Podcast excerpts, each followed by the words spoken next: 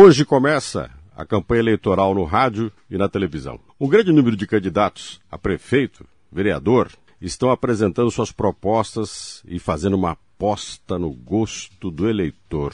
Agora parece que você conta, e volta e meia você se sente abandonado pelos homens públicos que só te procuram de quatro em quatro anos para renovar a sua permanência no poder ou tentar chegar nele. Mas a culpa também é sua. Não se vimitize. Em grande parte, os eleitores abandonam as suas escolhas e os escolhidos se afastam da política, mas querem atenção para algo que sequer eles, eles, os cidadãos, dão atenção.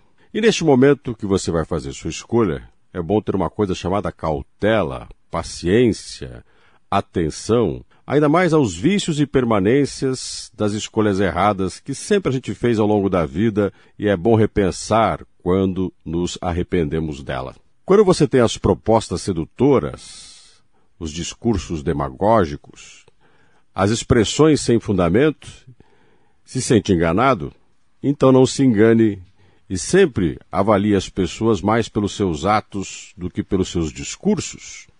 Você também pode repensar a sua própria vida e entender que você é muito mais as suas escolhas do que as vontades que tem. Na política não é diferente. Os homens públicos têm uma história de realizações, de vitórias e fracassos, têm uma sequência de atitudes que podem servir como critério para uma avaliação se devem ou não continuar no poder.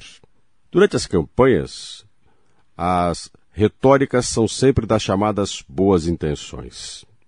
Então aqui vale lembrar, melhor do que intenções, ações. E o velho ditado que a gente não deve esquecer: de boas intenções o inferno está cheio.